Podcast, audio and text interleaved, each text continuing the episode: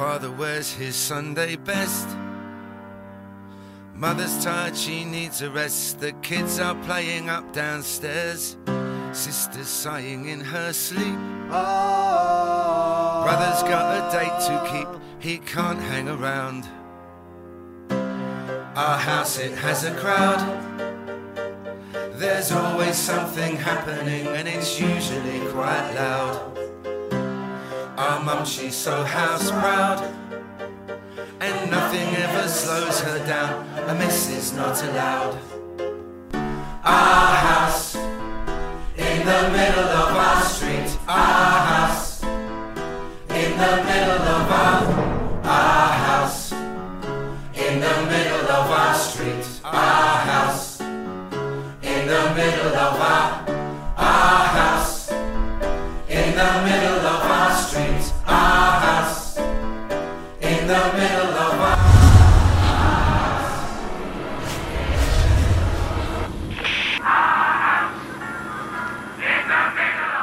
Bien, hermanos. Eh, primera de Timoteo 1, desde el 3 al 11. Vamos avanzando, ¿no? Partimos la semana pasada y hablamos sobre la importancia de esta carta y el contexto. Eh, así que si usted quiere saber sobre el contexto, de dónde sale esta carta, por qué el apóstol Pablo la escribe, quién era Timoteo, si le, quedó curio- le causó curiosidad todo esto que dice aquí, entonces vea el sermón que fue predicado la semana pasada. ¿Bien? Allí usted va a salir de su duda, creo, espero. Si después de ver el sermón todavía le quedan dudas, usted se puede acercar a mí y preguntarme lo que quiera, ni un problema. ¿Bien? Un pastor debe tener dos voces. Una para reunir a las ovejas y otra para espantar a los ladrones y a los lobos. ¿Saben quién dijo eso, no? Yo sé que algunos de ustedes saben, son ñoños. ¿Quién dijo eso? Juan Calvino, ¿ah? nuestro tatita, ah, allá en el siglo XVI, que en aquellos años recuperó la sana doctrina bíblica que estaba llena de escombros, de supersticiones y un montón de mez- mezclas con doctrinas extrañas de paganismo, y allí junto con otros reformadores recuperaron la pureza de la doctrina bíblica y del Evangelio, obviamente eh, siendo usados por Dios con ese propósito. Y ahí Calvino comentando justamente una de las epístolas pastorales. No esta, no primera Timoteo, sino cuando está comentando la epístola de Pablo a Tito. Allí entonces el eh, Juan Calvino hace este comentario. Un pastor debe tener dos voces, una para apacentar o para reunir a las ovejas y otra para espantar a los ladrones y a los lobos. Pablo está aquí dando algunos tips para Timoteo, que es el pastor que quedó a cargo de cuidar la iglesia de Éfeso. Esa iglesia la plantó el apóstol Pablo. El apóstol Pablo empezó a predicar en la, en- la ciudad de Éfeso. Mucha gente creyó en el mensaje de Jesús, se reunieron y empezaron a formar una, una iglesia. Gente que venía de los contextos más diversos, porque es importante saberlo, que el imperio romano era un imperio muy pluralista. Había diversas formas de pensamiento, religiones, etnias, etc. Y Éfeso no era excepción, era parte del imperio romano y era una ciudad también bien, una muestra bien potente de este pluralismo que había en la cultura romana. ¿no? Ahora, lo interesante es que se reúne este grupo de personas eh, alrededor de Cristo, del Evangelio, porque escuchan por primera vez hablar de Jesús. Para nosotros hablar de Jesús es como súper, ultra, hiper conocido. Salimos a la calle y le hablamos a la gente de Jesús y todos saben quién es, aunque tengan una idea equivocada de quién es. Pero nadie te va a decir, no conozco, ¿G, G cuánto? Nunca escuché, ¿cierto? Eso no nos va a pasar a nosotros. Pero le pasó al apóstol Pablo cuando plantó Éfeso. Estamos hablando aquí de la obra pionera. Entonces, cuando reúne esta iglesia, Pablo se va, después de estar dos años allí, y deja a Timoteo para que pastoree y cuide esta congregación. Más adelante, Pablo, sin embargo, va a volver a tocar este tema puntual. Y él parte con esto. Advertencias con respecto a los falsos maestros, a los lobos que disfrazados de oveja se infiltran en el rebaño para devorarse a las ovejas. Es buena esta figura, ¿no? Es súper repetida, como que la conocemos harto, pero es buena. Como que le, le- le restamos valor porque la, la conocemos tanto. pero una muy buena figura. Lobos disfrazados de ovejas que se meten allí en el rebaño para poder devorarse a las ovejas. ¿sí? Es como este famoso tema, este problema de lógica. No sé si conocen el problema de lógica este de el tipo que tiene que atravesar un río. Tal vez Felipe, que es profe de matemática, lo conoce, no lo sé. Un pastor tiene que atravesar un río y tiene una oveja, un lobo y un montón de pastito, de heno. Son las tres cosas que él tiene y tiene que cruzar. Solo puede, en un barquito solo cabe él y una de las tres cosas. ¿Cómo él puede ir y llevar todo sin que la oveja se come el heno, el lobo se coma la oveja, etcétera? ¿Cómo hacerlo? ¿Conocen ese problema lógico, no? Se los dejo ahí, resuélvanlo. No les voy a decir la respuesta, no, si yo no, no vinimos a una clase lógica. ya, hermanos, entonces, como que sí, les dejé así como, ahora los voy a tener distraídos todo el sermón. Este ha sido el peor error que he cometido en todos mis años de predicación, queridos. y ustedes han sido testigos en esta hora. Les dejé un problema de lógica y con los TDA que hay aquí estamos, pero se, me fueron, los perdí, no los veo más. Ya, ok, pero los que están atentos todavía, Pablo está aquí advirtiendo con respecto a estos lobos vestidos de oveja que se meten en la iglesia. Y entonces él dice algunas características, pero cuidado aquí, ojo, ojo, que efectivamente él va a volver a hablar sobre ellos más adelante. Entonces, hoy día vamos a hablar de características de los falsos maestros. ¿Sí?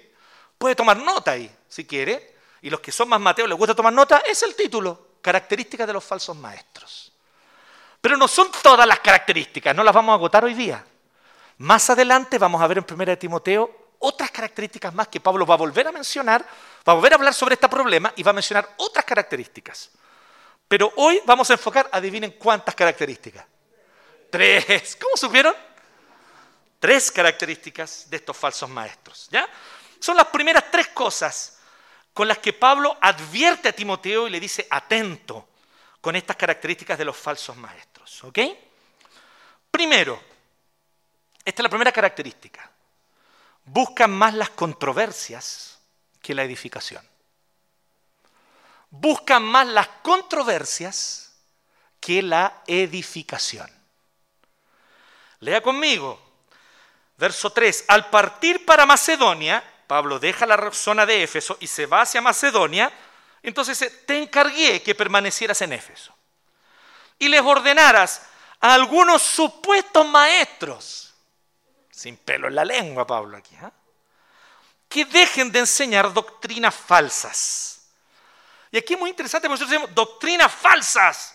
Ahí está el problema de los falsos maestros, doctrinas falsas. Y sí, es el problema central, obvio que sí. Pero quiero que no nos equivoquemos acá.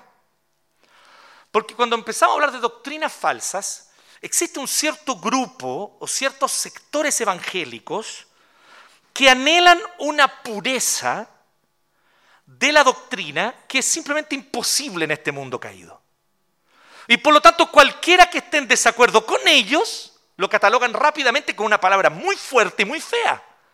Herejes le llaman. Yo he escuchado a algunos aquí mismo en esta iglesia llamar, por ejemplo, a los arminianos de herejes. No lo diga, querido, los arminianos no son herejes. Es un error doctrinal, pero no es una herejía. ¿Usted sabe lo que es herejía con H muda? Es un, un desvío doctrinal tan grave que se descaracteriza como cristianismo. Deja de ser cristiana la persona, porque cree algo que no es posible que un cristiano crea. Herejía, por ejemplo, es negar que Jesús es Dios. Eso es herejía. Negar que Dios es, es un Dios, uno solo, y creer en más de un Dios. O negar que Dios siendo uno es tres personas distintas, Padre, Hijo, Espíritu Santo. También es herejía. Pero pensar en que tal vez nosotros tengamos una participación en la salvación es un error a mi modo de ver claramente a la luz de la Escritura y en esta iglesia usted sabe que lo enseñamos abiertamente, que eso es un error doctrinal. Pero eso no hace a esa persona un hereje ni un lobo. ¿Cuál es el problema? Presta atención a lo que Pablo está diciendo. Hay un problema con las doctrinas falsas y prestar atención a leyendas y genealogías interminables, cosas que provocan controversia en vez de llevar adelante la obra, La edificación es la palabra literal aquí. En vez de llevar la edificación u obra de Dios, que es por la fe. Buscan más las controversias que la edificación. Primero Pablo dice, ellos prestan atención a leyendas, y ahí la palabra que usa tiene que ver con fábulas. Fábulas. Y de la palabra fábulas viene una palabra que nosotros usamos constantemente. ¿A qué palabra me estaré refiriendo? Hubo un grupo argentino que apenas sabían tocar y se juntaron, ¿no? Eso es verdad, true story.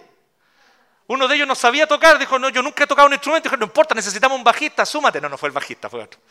Pero apenas sabía, se sumaron ahí, hicieron tres acordes. ¿Cómo se llaman? Los fabulosos Cadillac, se llaman los Cadillac nomás. Se llamaban los Cadillac. Y ellos querían armar un grupo punk. ¿Qué es lo maravilloso del punk? Tú escucháis el punk, tú decís, eso lo puedo tocar. Cualquiera puede decir eso. Eso lo puedo tocar. Son tres benditos acordes. Sol, re, do, listo. ¿Sí o no? Estoy bien, Chavio, no? Confirma, ¿cierto? Muy bien, este, este, es el hombre del punk, él sabe lo que estamos hablando. Entonces, el tema es que cuando los presenta por primera vez, se llaman los Cadillac, o no sé si la primera, la segunda, tercera vez, aquí les dejo los fabulosos Cadillac. Entonces a nosotros nos parece que fabuloso es como extraordinario, ¿cierto? Como maravilloso. Pero fabuloso viene de fábula. Y lo fabuloso tiene que ver con aquellas cosas que son una historia mitológica, de fantasía, que despierta la imaginación.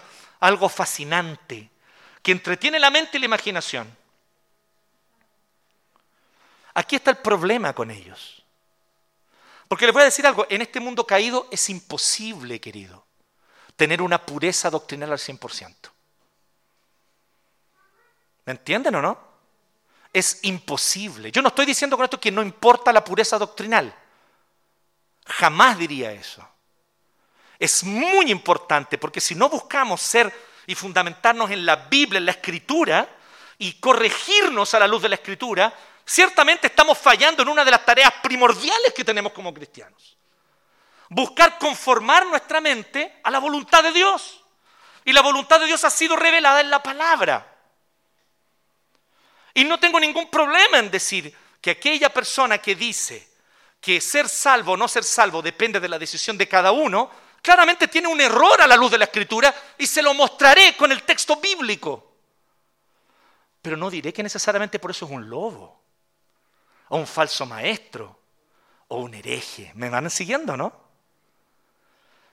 Estamos con la palabra hereje muy a flor de labios, queridos, juzgándonos unos a otros con mucha facilidad, condenándonos y, mandándolos a anatema a todos nosotros. Anatema, ¿cierto? No, es que yo solo bautizo a personas con conciencia, que saben lo que creen. Anatema, dicen. No hay anatema, querido, es una diferencia importante para nosotros. Nosotros decimos, no, nuestros hijos, aunque no tengan conciencia ellos, por la fe de los padres también deben ser bautizados. Otros no piensan eso y no son herejes por eso, queridos. ¿Me entienden o no? Entonces, de repente nosotros incurrimos en algunas cosas así, pero brígidas, ¿me entienden? Oye, tal persona, no, en esa iglesia ¡oh! tienen pastoras. No todos los que tienen pastoras son liberales. Es mentira eso. Yo les puedo decir, no me parece correcto, y voy a mostrar los textos bíblicos por los cuales argumentar que no es lo más correcto, pero yo no puedo decir que son herejes. Entonces, ¿dónde está el foco de Pablo? Presta atención. Que estas son personas que se entretienen y entretienen a los demás con las controversias. Por lo tanto, puede ser un falso maestro justamente esa persona celosa de la buena doctrina.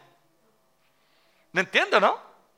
Puede ser un lobo justamente esa persona obsesionada con la ortodoxia y que está siempre pendiente. A ver, a ver, ¿eres supralapsariano o infralapsariano? Y usted se queda ahí y dice, ¿qué garabatos dijo el pastor de adelante ahora? Yo le voy a decir algo, fue una controversia del siglo XVII que no se la voy a explicar ahora porque es muy fome. Pero nosotros vamos a poner a pensar aquí ya cuántos ángeles pueden valer en la punta de un alfiler. Ah, no, es que si tú dices que solamente puede bailar un ángel en la punta de un alfiler, eres un hereje. ¿No? ¿Me entienden? Entonces a veces puede ser que la obsesión con la ortodoxia puede ser también el sello de un lobo, de un falso maestro. No está aquí en este texto directamente, pero a la luz de otros textos, especialmente de Primera de Corintios, eso es muy fácil de comprobar bíblicamente. Entonces yo trato de entender el texto de Primera Timoteo a la luz de todo lo que Pablo dice en sus otras cartas. Y yo puedo ver claramente que Pablo se refiere a que las falsas doctrinas son un problema y un problema serio. Pero cuando alguien tiene un error doctrinal, pero está dispuesto a corregirlo, está dispuesto a conversarlo, está dispuesto a que tú le puedas mostrar a la luz de la palabra, ¿es un lobo? ¿Me van siguiendo, no? ¿Cuál es el tema con estas personas que están aquí que Pablo describe? Es su foco, queridos. Entonces tome nota de esto. Buscan más las controversias que la edificación. Ahí está el problema. Entonces, y quiero decir una cosa, por favor, también, hacer un paréntesis. No confundan con el valor de una buena fábula, un cuento, un relato fantástico. Son maravillosos, son un don de Dios. ¿Han leído las fábulas de Sopo?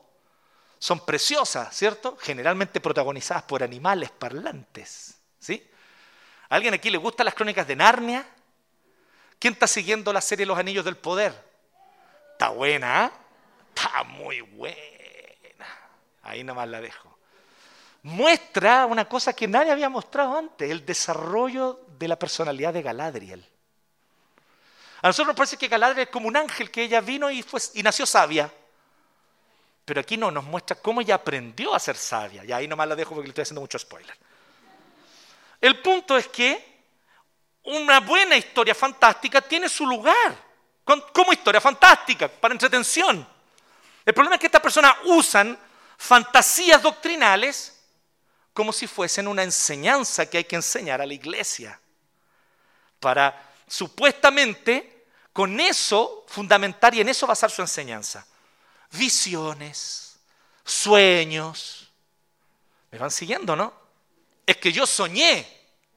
Es que yo tuve una visión. ¿Me siguen? Y en base a eso construyen toda una doctrina, reúnen a toda una congregación y los mantienen allí cautivos de sus sueños, visiones y especulaciones. Entonces este es el problema. Si yo voy a escuchar una buena historia fantástica, como puede ser, por ejemplo, Harry Potter, Claramente yo lo voy a escuchar diciendo, oye, qué maravilla esto, qué entretenido, me estoy entreteniendo, es una historia preciosa, una historia entretenida, que habla sobre el conflicto del bien y el mal, maravilloso. Pero cuando alguien me reúne para hablarme de historias fantásticas, de fantasía, de especulaciones, visiones y sueños, y en base a eso pretende edificar a la iglesia, esa persona no está edificando a la iglesia. Está produciendo controversias. Está produciendo controversias. Entonces, Errores doctrinales todos tenemos. Todos tenemos. Pero la pregunta que Pablo está haciendo es, ¿dónde está el foco? ¿Están provocando controversias o estás llevando adelante la obra de Dios? Verso 4. Esa es la pregunta que tienes que hacerte. Y esa es la pregunta que tenemos que hacernos cuando queremos identificar a un falso maestro. El falso maestro no quiere edificar a la iglesia, quiere generar controversias. ¿Por qué quiere generar controversias? Aquí viene la segunda característica. Ya vimos la primera, buscan más las controversias que la edificación. Segunda, anhelan más ser reconocidos que amar. Anhelan más el ser reconocidos que el amar. Chicos, amar. Enfoquémonos un poquito en esa palabra. Pablo dice así, leo del 5 al 8. Debes hacerlo así, para que el amor brote de un corazón limpio. Este es el interés de Pablo, que hagamos las cosas movidos por el amor, ¿cierto? Que el amor brote de un corazón limpio, de una buena conciencia y de una fe sincera. Algunos se han desviado de esa línea de conducta y se han enredado en discusiones de qué tipo? Inútiles discusiones inútiles. Les tengo que dar un par de ejemplos, ¿no? ¿No? ¿Sí? ¿Cómo son? Hay muchas cosas donde podemos tener diferencias y que son importantes, pero donde podemos respetarnos las diferencias. Hablé del bautismo, hablé de otras cosas, pero hay otras que son, a mi modo de ver, inútiles. Cierta vez recuerdo a alguien discutiendo, ¿cierto? Si nosotros vamos a ir a poblar otros planetas o no cuando Cristo vuelva. Y en una discusión, pero así a muerte. Y yo pensaba, honestamente me da soberanamente lo mismo. No es lo que yo necesito saber ahora. Cuando Cristo vuelva lo sabremos. ¿Sí? La serpiente, ¿cuál es la maldición que Dios le da a la serpiente en el huerto? Ahora te arrastrarás, le dice. Y ahí la pregunta, ¿entonces antes tenía patas o tenía alas? Buena pregunta, ¿no? Porque el tiro uno asume que tiene patas, po. ¿Y si tenía alas? Pero honestamente, da absolutamente lo mismo. Pero hay gente que puede pasar horas discutiendo esto. ¿Me van siguiendo la idea o no? Entonces hay cosas que son inútiles. Entonces Pablo dice, se han desviado y se han enredado en discusiones inútiles. Y aquí el verbo lamentablemente le pasó a Mario cuando le tocó predicar. Mario me comentó por qué él usó la nueva, la nueva versión, la nueva Biblia de las Américas. Estamos usando la NBI que la usamos normalmente, pero creo que aquí la traducción no es la más feliz. ¿ya? Y, y vamos a ver que en general, 1 Timoteo, la NBI, me parece que tiene algunos temas con la traducción que son un poco complejos. Pero no es problema, porque lo importante es un detalle nada más en este caso. Dice así, sígame al final del 6 se han enredado en discusiones inútiles. Siete, pretendiendo. Así está en el original. Se han enredado en discusiones inútiles. ¿Y cómo? Pretendiendo ser maestros de la ley. Se han desviado de esta línea de conducta pretendiendo ser maestros de la ley, pero en realidad no saben de qué hablan ni entienden lo que con tanta seguridad afirman. Ellos lo que están buscando es que los reconozcan. Quieren títulos, reconocimiento, admiración, likes, seguidores. ¿Sí? ¿Y saben qué es lo interesante? Que hay una forma súper fácil de conseguir seguidores. Muy fácil, generando controversias. Hay canales enteros de YouTube dedicados solo a hacer controversias con otros cristianos. No me diga que no los ha visto. Qué bueno que no los ha visto, no los vea nunca, porque son una pérdida de tiempo. No están enfocados en edificar, dicen que están enfocados en edificar, pero cuando tú empiezas a ver el contenido, pura controversia. Que el pastor tal dijo tal cosa, que el predicador tal dijo tal cosa, que tal iglesia hizo tal cosa, que no sé qué, pura controversia y todo el tiempo atacando, atacando, atacando, atacando y diciendo, en el fondo, ¿qué es lo que está diciendo? Somos más puros, soy mejor, ay, si ustedes fueran como yo soy, serían reformados de verdad. ¿Me entienden o no? Entonces, anhelan más ser reconocidos que qué cosa? Amar. ¿Por qué este es el punto de Pablo? El punto de Pablo es que debes hacerlo así para que el amor brote de un corazón limpio, una buena conciencia, una fe. Me encanta como lo dice originalmente en el griego, una fe sin fingimiento se puede fingir la fe. Eso está diciendo Pablo aquí. Tú puedes fingir que tienes fe. Heavy. Pero Pablo aquí está diciendo que lo que debemos buscar es una fe sin fingimiento. Wow.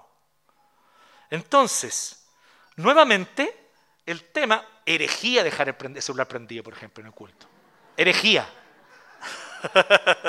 no, no, son bromas, son bromas, para nada. Pero a eso me refiero, ¿me entiende? Como que toda herejía, toda herejía, ¿sí? De nuevo el tema es un tema de foco. Quieren que los reconozcan. Porque fíjese que el problema no es tener un título. Hay maestros de la ley. Perdón, Pablo era uno. Pablo era un maestro de la ley. Debidamente reconocido. Aprendió bajo Gamaliel, que era uno de los principales maestros de su época. Y él era un maestro de la ley porque se ganó ese título, el loco estudió años y obtuvo ahí su doctorado en ley para poder ser llamado un maestro de la ley. Entonces el tema no es que la persona tenga o no tenga título, porque realmente mal enfocamos. De nuevo aquí hay un, problema de enfoque. Ah, estará bien que le llamemos reverendo o que no le llamemos reverendo. Llámenme reverendo, soy una iglesia presbiteriana. ¿Qué creen ustedes qué? ¿Creen que somos cuáqueros? Reverendo es la cuestión en la iglesia presbiteriana. ¿Le gusta o no le guste? Ahora, yo me siento mejor porque me llaman reverendo, me siento más puro. No, eso sería una estupidez y un pecado de mi parte. Pero es la costumbre presbiteriana, ¿para qué le dais tanto color? Le dan color con algunas cosas a algunos.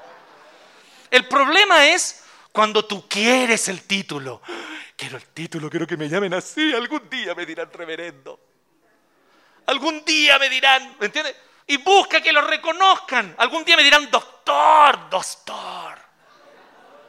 Sí, me dirán máster, maestro, ¿me entienden? Y la gente quiere, quiero que me reconozcan.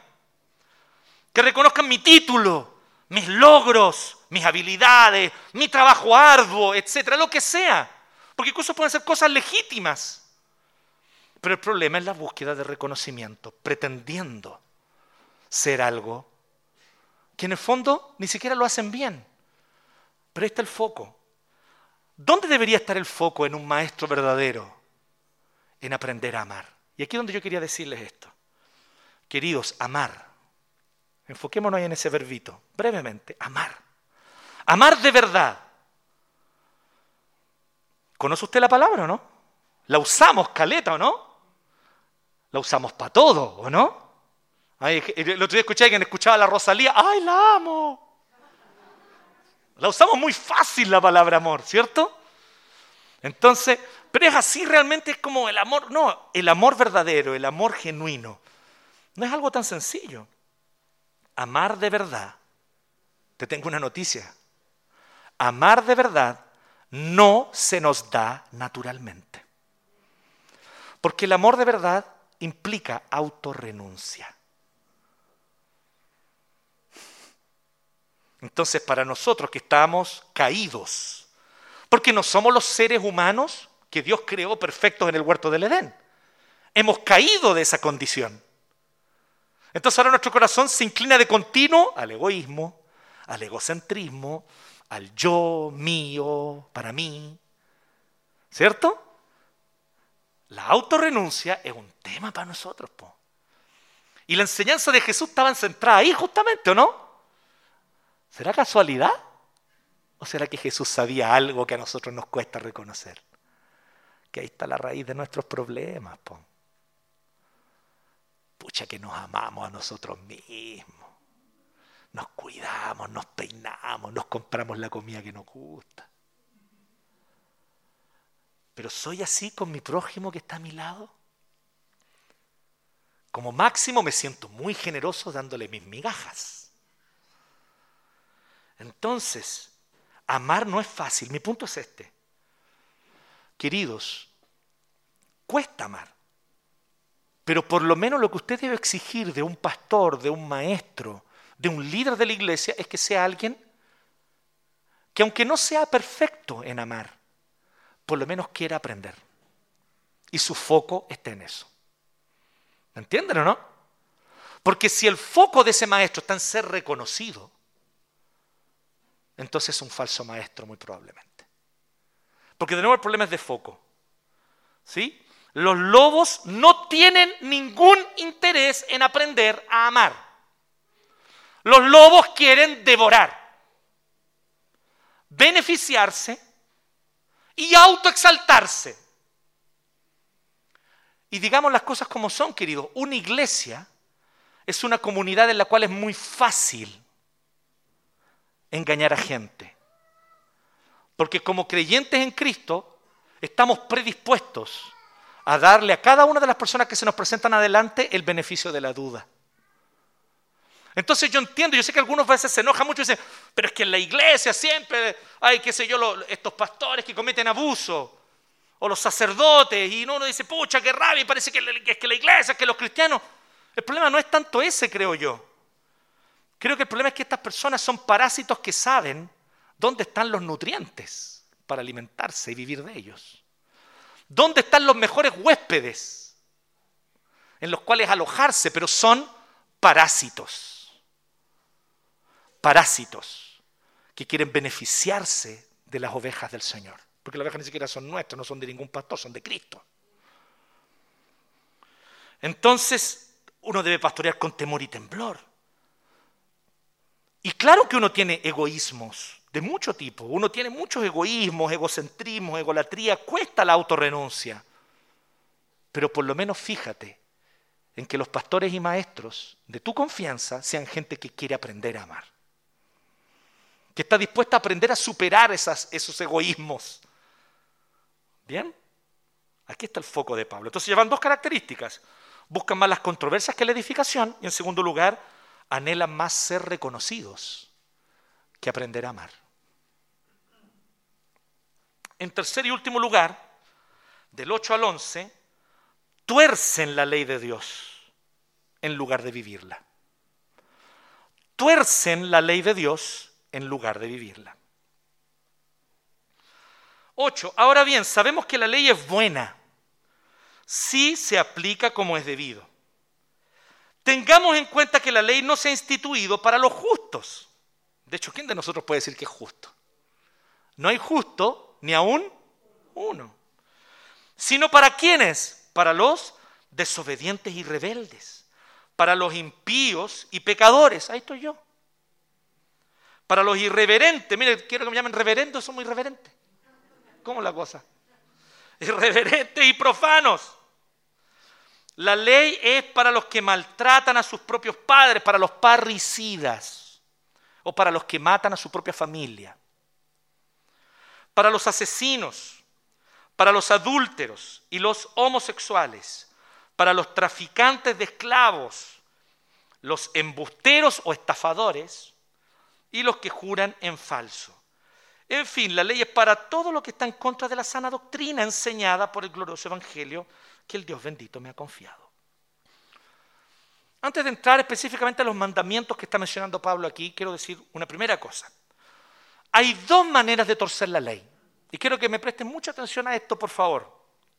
Estoy tratando de ser lo más breve posible, porque sé que para algunos es un poco complicado llegar a su casa un día 11 de septiembre hoy día. Entonces, Acompáñenme para que yo no tenga que repetir mucho la idea.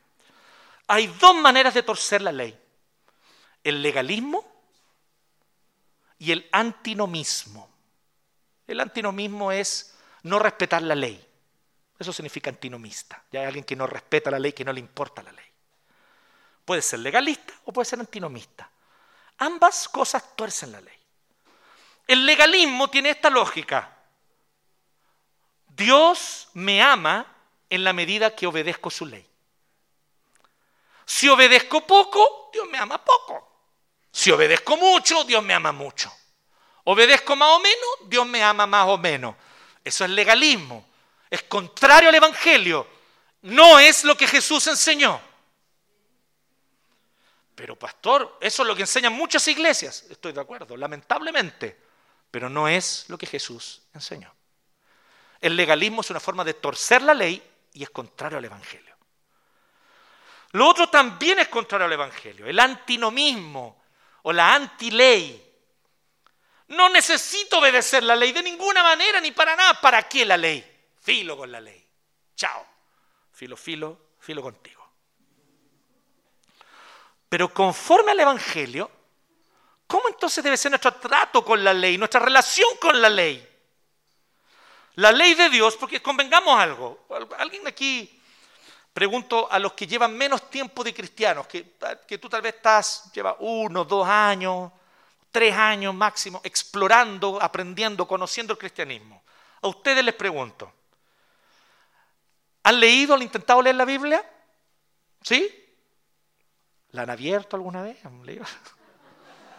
ya, aquí en el culto por lo menos. Bueno, ¿se han fijado que tiene instrucciones o no? Tiene como altas instrucciones, ¿cierto? Es como, dice cosas, esto sí, esto no, no hagas esto, no hagas esto. Es como, ¿qué onda con eso, cierto? Es innegable que la Biblia tiene mandamientos. Estamos todos de acuerdo en eso, ¿cierto? Pero ¿cómo nos debemos relacionar con los mandamientos? Si no es de una forma legalista, ni tampoco de una forma antinomista, ¿cómo debe ser la relación con, con la ley? con los mandamientos. Es así, conforme al Evangelio, de la siguiente forma. Primero, recuerda que la ley revela el carácter de Dios. La ley muestra quién es Dios. La razón por la que Dios dice así, no cometas adulterio, es porque Dios es un Dios fiel que no abandona a aquellos que ama ni los traiciona. Cuando Dios dice así, no de falso testimonio, ¿sabes por qué es? Porque Dios nunca ha mentido y jamás lo hará. Todo lo que Él dice es verdad, cada promesa que Él ha hecho la cumple al pie de la letra. Entonces así podemos nosotros ver que cada mandamiento refleja el carácter de Dios. Obviamente si nos dice, no adores a otros dioses, es por una razón muy sencilla, porque no hay otros dioses. Nos está dando una descripción de la realidad. Y nos está diciendo, solo hay un Dios, soy yo, no adores a otro. Pero también nos está diciendo algo muy importante. No bases ni fundamentes tu vida en otra cosa que no sea yo, tu Dios. Porque si basas o fundamentas tu vida en otra cosa, eso te decepcionará tarde o temprano. Adórame solo a mí. Fundamenta tu vida solo en mí. Arraiga tu existencia solo en mí. Yo soy la única roca. Lo demás, tarde o temprano, se va a venir abajo. Así que la ley refleja el carácter de Dios. Pero en segundo lugar, la ley al mostrar el carácter de Dios hace una cosa muy potente, ¿o no? Revela nuestro propio pecado. Porque entonces vemos la ley de Dios y nos damos cuenta de una cosa muy potente que no es posible obedecerla de manera perfecta en el estado actual que nos encontramos como seres humanos caídos. Dios dice así, por ejemplo, no uses mi nombre en vano. Y ahí entonces la lectura legalista, porque la lectura es fantástico, la lectura legalista de las, de las leyes tiene una característica, ellos siempre van a enfocar en lo externo. Porque es la única manera por la cual ellos pueden justificar que sí es posible cumplir la ley, ¿me entiendes? Así que enfocan en lo externo solamente.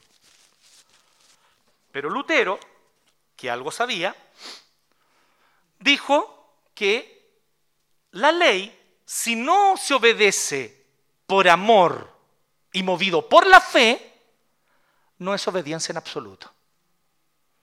Y en esto, Lutero está simplemente reflejando la enseñanza bíblica. Y por eso que Dios dice así, no tomarás mi nombre en vano. Y entonces la gente dice, ay, no puedes decir, hoy por Dios. Oh, Jesus. Los gringos dicen Jesus para todo, ¿no? Jesus. Entonces, no, no uses el nombre de Dios en vano. Ay, no te puedes reír con los es de Canuto. No, porque usan el nombre de Dios en vano. ¿Cómo se te ocurre reírte con esos? Mira, lo puedes encontrar fome y no te gusta y no reírte, está bien. Pero no trates de imponer eso a otro. Cada uno con sus gustos nomás. Pero entonces empezamos a entender solamente forma externa. ¿Pero qué significa no tomar el nombre del Señor tu Dios en vano? Significa que tú le tomas el peso en tu corazón a lo que significa realmente honrar, adorar y amar a Dios. Entonces tú vienes aquí y cantamos, oh, cuán grande es Dios. Y tu cabeza está pensando en cualquier otra cosa. No le estás tomando el peso a la adoración. Ahí estás pecando contra ese mandamiento. Ahí después leemos otro y dice, no cometerás adulterio. Y uno dice, ah, no, pero este, tranquilo, chequirice, este es más fácil. Yo sé que hay mucha tentación, pero no, yo no me he metido nunca con otra mujer. Pero ahí Jesús viene y te dice, cualquiera que miró a otra mujer y la codició en su corazón, cometió adulterio. ¡Pum! Sonaste. ¿Quién puede decir yo no he pecado contra ese mandamiento entonces? Chuta, parece que la cosa no es tan fácil no codiciarás, es el último de los diez mandamientos, y está totalmente enfocado en el corazón. No tenéis cómo verlo externamente ese pecado. ¿Se han fijado en eso, no? ¿Cómo uno va a saber o no saber o comprobar que alguien está codiciando o no? Solo cada uno lo sabe en su foro interno, nadie más. Y Dios, obvio. Entonces empezamos a ver que el, problema de nuestra relación con la ley es que no somos capaces de cumplirla. Porque incluso cuando externamente pareciera que la cumplimos, no estamos movidos por el amor y la gratitud, no estamos movidos por la fe, estamos movidos por la incredulidad. Ya voy a obedecer para que Dios a cambio me dé algo. Eso es incredulidad, querido. La ley se obedece desde la confianza en que soy amado y aceptado por Dios. Y desde esa fe yo entonces obedezco. Entonces, ¿quién puede obedecerla? Tenemos un problema. Y aquí es donde viene la maravilla del Evangelio. Cristo cumple la ley perfectamente. Jesús, el Cristo, es el Dios verdadero, que también es hombre verdadero, tiene la naturaleza humana que tenemos nosotros. Y siendo verdadero hombre, caminó por esta vida sin pecar jamás y obedeciendo cada uno de los mandamientos de manera perfecta y plena de corazón. Él amaba la ley de su Dios, de su Padre.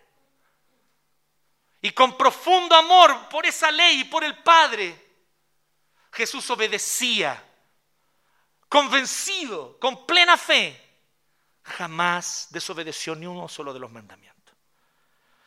Y él entonces, habiendo cumplido perfectamente la ley, se ofrece como sacrificio para ser desangrado y morir sobre una cruz para pagar la deuda de nosotros que no somos capaces de obedecer la ley. Y de esa manera Cristo hace lo siguiente, quitó la ley como exigencia para agradar a Dios. Ya no necesitamos cumplir ni obedecer la ley para que Dios nos ame. No tenemos que cumplir la ley a fin de ser amados y aceptados por Dios. Entonces, ¿para qué viene la ley? Recuerde, ¿cuál es el propósito de la ley? Revelar el carácter de Dios. Entonces ahora somos libres para obedecer la ley. Porque ya no necesito cumplirla para que Dios se agrade de mí. Entonces, ¿para qué voy a buscar la ley? Por amor. He conocido al Dios verdadero. Él se ha revelado a mí por gracia. Y en esta gracia maravillosa me ha perdonado todas mis transgresiones a la ley. Y Él me dice, hijo mío, te acepto, te recibo, te amo. Y por lo tanto, a partir de ahora, eres libre para intentar todas las veces que sea necesaria obedecer la ley. Porque todas las veces que intentándolo caigas y tropieces, yo seguiré amándote. Te levantaré una vez más y te enseñaré de nuevo a cómo obedecerme. Porque ya la ley no es prerequisito para ser aceptado, amado ni adoptado. Ya eres hijo cuando has creído en Jesús, cuando has creído en su sacrificio. Qué maravillosa noticia que no necesitas obedecer la ley para que Dios te ame, te acepte, te haga tu hijo y te salve. Y por lo tanto ahora eres libre para obedecer la ley, para intentarlo. Es que, pastores, que yo ayer lo intenté y fallé miserablemente. No tengo ninguna duda que te pasó eso. ¿Sabes por qué yo lo sé? Porque me pasó a mí también. Pero ¿qué es lo bueno? Que las misericordias de Dios se renuevan cada mañana. Y hoy tienes un nuevo día para intentarlo de nuevo. ¿Qué te parece? Aprende a amar esta ley. ¿Y cómo aprendemos a amar la ley? Gratitud, amor, asombro. Yo les voy a dar un tip a la luz de, todo el Nuevo Testamento. Para que aprendamos a amar la ley, hay que amar a Cristo. Porque Cristo personificó la obediencia a la ley. Cuando tú ves a Jesús, tú vas a ver a alguien que no era el hippie de Jesucristo Superestrella. Pero tampoco era ese europeo de ojos azules de Franco Sefirelli. ¿Quién era Jesús? Y un personaje misterioso pero fascinante, que obedece al Padre, que ama a los que están a su alrededor pero es firme con ellos. Que en todo tiempo depende del Padre y en obediencia al Padre muestra misericordia, gracia y bondad a los que están alrededor de Él y que no tiene ningún temor en ofrecerse a sí mismo como sacrificio si es necesario. No lo hace porque nadie lo obliga, Él lo hace porque quiere. De manera totalmente libre, voluntaria. ¿Saben qué es lo heavy de Jesús? ¿Usted leído los evangelios donde nos relata quién era Jesús? ¿Sabe cuál es la sensación que a mí me da cada vez que leo los evangelios? Jesús no tenía nada que demostrarle a nadie. Y ahí uno dice, hoy quisiera ser como Él. Porque yo estoy como todo el tiempo tratando de demostrarle a los demás mi valor. Todo el tiempo que los demás, oye, por favor, tómame en serio, oye, por favor, respétame. Oye, yo soy el reverendo. ¿Me entiendes? Todo, todo el tiempo estoy pendiente de... Y Jesús no tenía que demostrarle nada a nadie porque el amor del Padre llenaba su corazón y él estaba feliz. Así que amaba incluso a su enemigo. Tú no lo vas a ver sintiendo rabia, ira, ira ni odio contra aquellos que incluso lo atacaban. Los servía, los confrontaba con claridad y dureza, pero también les extendía la mano. Cuando aprendemos a ver cómo Cristo personifica la obediencia a la ley, nuestro corazón se empieza a fascinar y a decir, quiero ser como Él. Y esa es la motivación para obedecer la ley. Ser como Cristo. Reflejar su carácter. Porque lo amamos. ¿Y por qué lo amamos? Porque Él nos amó primero. Entonces ahora podemos amar la ley, Creer que la ley es buena. Oye, sí, la ley es buena. Pero ¿cómo va a ser buena una ley que me dice cosas que a mí no me gustan mucho? Habla aquí de los estafadores. Y pucha, igual yo trato de sacar beneficios en los negocios que hago cada vez que puedo. Jurar en falso, bueno, no siempre yo digo la verdad. Hay veces donde yo estoy contra la pared y uh, mejor no decir la verdad completa y digo una media verdad. ¿Qué pasa con, ah, pero hay cosas que nosotros las condenamos claramente, asesinos, parricidas, adúlteros? Pero incluso adúltero no es tan mal visto en nuestra sociedad hoy día, ¿no? Porque es como decir, porque dicen, no, es que tienes que seguir tu corazón. Como que todas las teleseries, desde, desde los 80 para acá, se trata de justificar el adulterio, ¿se han fijado? No hay teleserie que no lo justifique, es el punto de las teleseries, es como, es válido, es válido, entendamos a las personas. Y no, y la ley te dice, no, es pecado, no agrada al Señor, va contra su carácter, daña las relaciones al punto de romperlas por completo, daña las confianzas al punto que nunca más se recuperan. Entonces está diciendo algo serio. ¿Y qué pasa con los homosexuales? Palabra de difícil traducción aquí. Porque el tema aquí no tiene que ver con la orientación sexual, tiene que ver con la práctica. La palabra literalmente está refiriéndose a quienes tienen una relación sexual que no es la que Dios diseñó en el Edén para que hombre y mujer en el pacto matrimonial se disfruten sexualmente el uno al otro en el matrimonio. ¿Y qué hacemos ahora, pastor? No diga eso, que es impopular. Pero es lo que la palabra de Dios nos dice. Y es por eso que en el cristianismo tú vas a ver que a lo largo de la historia del cristianismo han habido no uno, no dos, muchísimas personas que teniendo una orientación sexual que no es propiamente una orientación heterosexual, han servido fielmente a Dios. Le han amado, han conocido a Jesucristo y han sido parte de la comunidad cristiana. ¿Cuál ha sido el costo? Siempre seguir a Jesús tiene un costo, por si acaso. No solo para el homosexual, para todos. Así que no quiero que se entienda aquí como que hay una discriminación. Pero ¿cuál es el costo específico en este caso? Vivir en celibato no es un costo sencillo. Por lo tanto, nosotros como iglesia pecamos gravemente cuando con nuestras bromas, nuestros chistes, discriminamos a hermanos y hermanas nuestras que lo que necesitan es nuestro apoyo. Porque saben y entienden que la luz de la palabra, la relación sexual solo puede ser entre un hombre y una mujer en el pacto matrimonial. Pero tienen una orientación que no es esa. Entonces, ¿qué hacer con esto? Porque el punto aquí no es la orientación, el punto aquí es la práctica de tener relaciones sexuales. ¿Me entienden? Esa es la palabra que Pablo está usando aquí. De hecho, él, usa literalmente aquellos que tienen relaciones sexuales, un varón con otro varón. Literalmente esa es la palabra usada en el griego. Entonces, el punto no es la orientación. El punto es cómo esta persona puede vivir fielmente y nosotros como creyentes ser su familia ser sus hermanos, sus hermanas. Pero ¿saben cuál es el tema? Vivimos en una sociedad donde el único tipo de realización, uno de los pocos tipos de realización que se valora, ¿cuál es? La realización sexual. Si una persona no puede realizarse sexualmente, ¿qué es lo que le decimos a esa persona? ¡Ah! ¡Qué tragedia! Pero queridos, vivimos en un mundo caído. Muchos de ustedes no se van a realizar académicamente. Y ya no lo hicieron. Varios de ustedes no se van a realizar laboralmente. Y ya no lo hicieron. Hay algunos de ustedes que no se van a realizar económicamente. Anhelan un estatus socioeconómico que probablemente nunca tendrán. Pero cuando tú conoces a Cristo, ¿qué es lo maravilloso? Que Cristo es tu mayor tesoro. No tu realización personal. La realización personal, con lo importante que es, pasa a un segundo plano. Amar a Cristo y saberte amado por Él es tu identidad de aquí en adelante, cuando le conoces de corazón.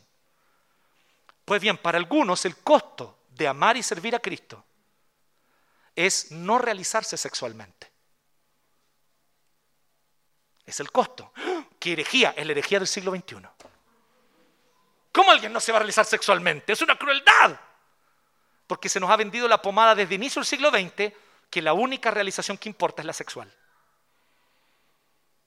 O una de las que más importa, porque la otra es la económica. ¿no? Son las dos grandes realizaciones que el mundo busca. Ganar plata y tener realización sexual, sentirse feliz sexualmente. Pero te digo algo, Cristo es un tesoro mayor. Cristo es el tesoro mayor.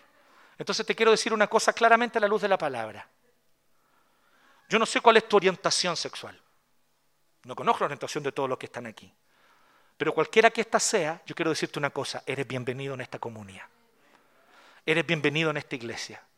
Queremos conocerte, orar por ti.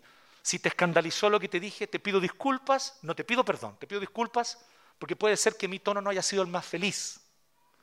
Pero lo que la palabra de Dios dice es lo que tengo que decir. Pero te digo algo, Habemos varios aquí que hemos hecho muchas renuncias por Cristo. ¿Y te cuento algo? Vale la pena. Vale la pena. Ven a servir al Señor con nosotros. Cree en Él. Y si tu lucha es difícil, pucha, hay varios aquí con luchas bien difíciles.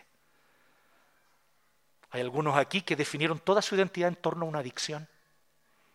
Por años, ¿te imaginas lo que es eso? A una adicción que es muy distinto a una orientación sexual, ¿cierto? Esto es algo mucho más grave, ¿no?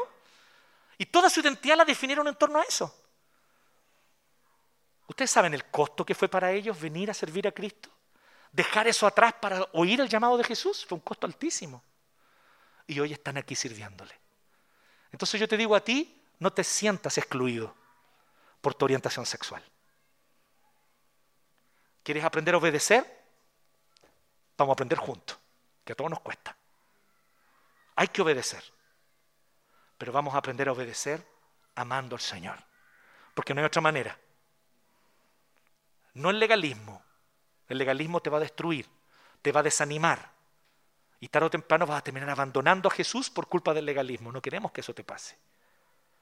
Entiende que Jesucristo está dispuesto a perdonar, a recibirte y a darte nueva vida. Pero también está dispuesto a trabajar en tu corazón para perfeccionarte. Y allí es donde la ley cumple un papel innegable. La ley nos hace conscientes de nuestro pecado. Hay cosas que la sociedad no llama pecado. Hay cosas que la cultura a nuestro alrededor dice que no son pecado.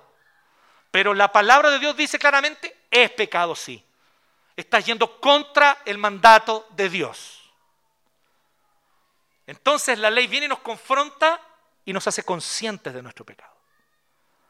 Pero en segundo lugar, la ley, para los que ya han creído en Cristo, para los que ya han descansado su corazón en la gracia de Jesús, la ley ahora viene para perfeccionarnos y enseñarnos a obedecer.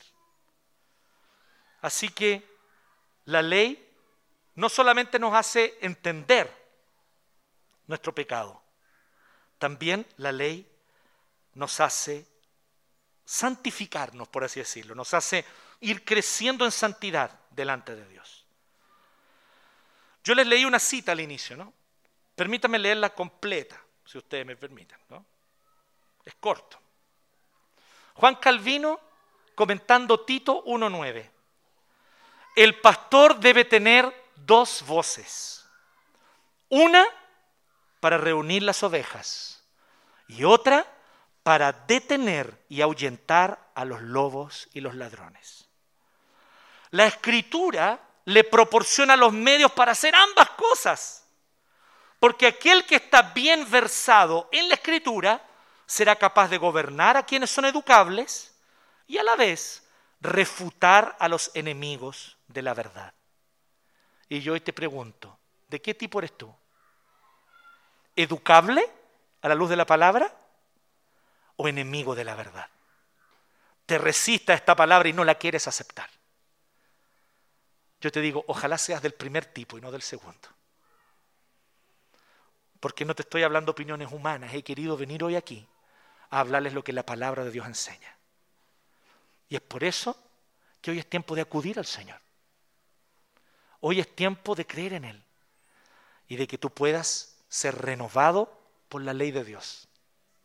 La ley te va a confrontar con tu pecado, pero también te va a enseñar a obedecer. Eso es lo maravilloso de la ley. Oremos. Te agradecemos Dios, te agradecemos buen Padre porque tú nos das la orientación clara de tu palabra. En esta hora, Señor, nos dirigimos a ti con un corazón contrito y humillado. Hay cosas que a nosotros probablemente no nos gusta mucho escuchar de la Biblia. Nos parecen anticuadas, nos parecen cosas que no se adecúan a lo que es la verdadera felicidad de las personas. Pero los que estamos equivocados somos nosotros. Y quien está siempre en lo cierto eres tú. Y tú nos dices, Señor, por tu ley, por tu palabra, cuando nos desviamos de tu voluntad. Y por lo tanto nos adviertes para que no sigamos ese camino, porque ese camino es de destrucción, de dolor, de destrucción al final de todo. No queremos seguir ese camino, Señor. Queremos hoy arrepentirnos delante de ti. Tú conoces nuestro pecado. Tú conoces mi pecado. Tú conoces el pecado de cada uno de nosotros. Y hoy estamos delante de ti para rogarte, Señor, que nos limpies, nos purifiques, nos perdones por el sacrificio glorioso de Jesús en esa cruz. Y nos enseñes a través de tu ley a cómo obedecerte de corazón. Gracias a Dios por advertirnos de los falsos maestros. Van a venir, han venido y van a seguir viniendo, porque esa es la historia de la iglesia. Permítenos estar atentos a los falsos maestros. Estar atentos para poder apegarnos a tu palabra de todo corazón. En el Señor Jesucristo oramos a ti, Señor. Amén.